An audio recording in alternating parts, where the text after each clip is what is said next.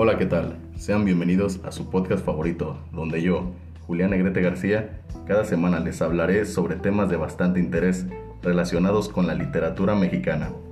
El día de hoy tendremos un recorrido por una de las obras con mayor relevancia para nuestro país, pues estamos hablando de la historia antigua de México, escrito y dado a conocer por el gran Francisco Javier Clavijero. Sin más que decir, comencemos con este muy especial episodio.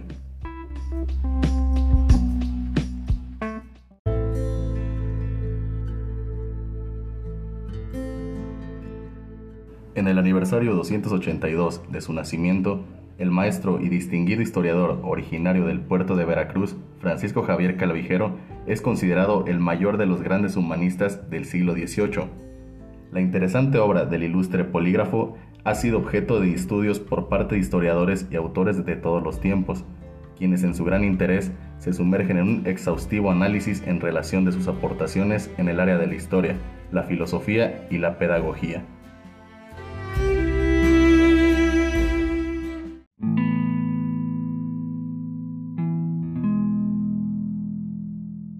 Desde muy temprana edad demostró su interés por aprender las lenguas de los pueblos indígenas, con los cuales mantenía una buena relación, en especial los de habla náhuatl. Francisco Javier Clavijero con este libro fue pionero en el rompimiento de la tradición escolástica y la transformación de la enseñanza académica y moral.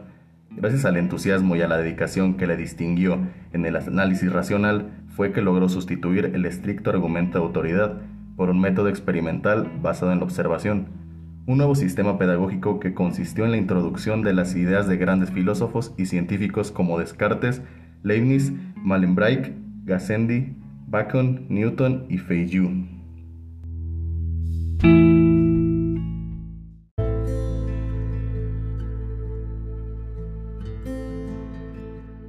El ensayista mexicano escribió su magna obra titulada Historia Antigua de México durante su exilio en Cesena, Italia, este libro es un relato del pueblo mexica que rompe con la concepción cristiana de la historia descrita en las crónicas de los frailes de la conquista, narraciones que en su mayoría les imputan estigmas satánicos a las costumbres de la cultura mesoamericana.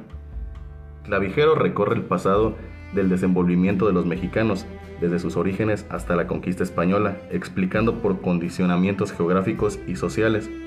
Su obra combina de forma magistral la historia del hombre de carne y hueso, con el análisis de sus costumbres, economía y educación, que marcaron su actuar político y social y que al final forjaron su importante y admirable cultura.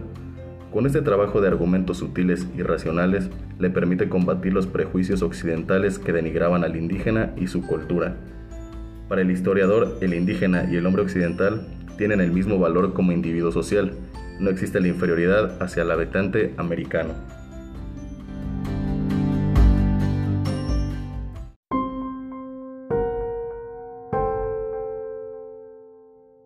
Fueron, como el propio clavijero lo expresó, tres motivos que lo impulsaron para escribir la historia prehispánica.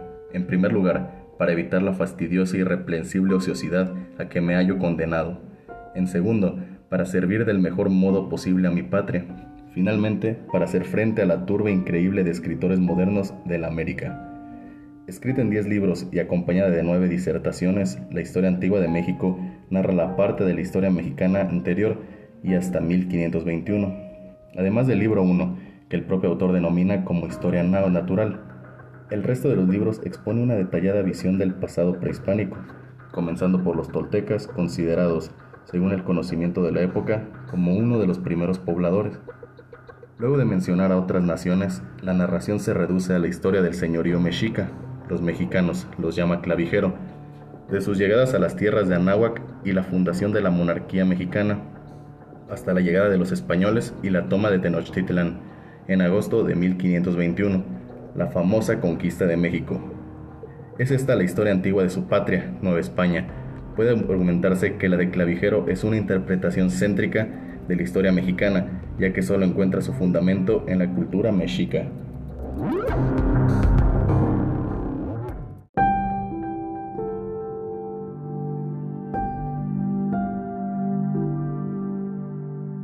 Trabajos aún por concluir, el padre Francisco Javier Clavijero falleció en Italia el 2 de abril de 1787, en Bolonia, y fue hasta el 6 de agosto de 1970 cuando sus restos fueron repatriados a su ciudad natal Veracruz, con todos los honores merecidos por ser un ilustre hijo y personaje clave en la narración racional de la historia de México.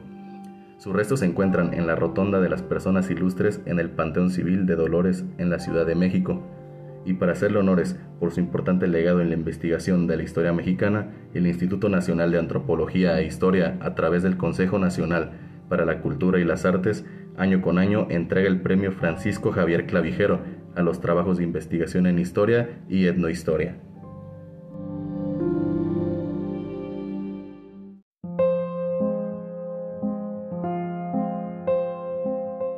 De esta manera y luego de este recorrido es como llegamos al final de este episodio.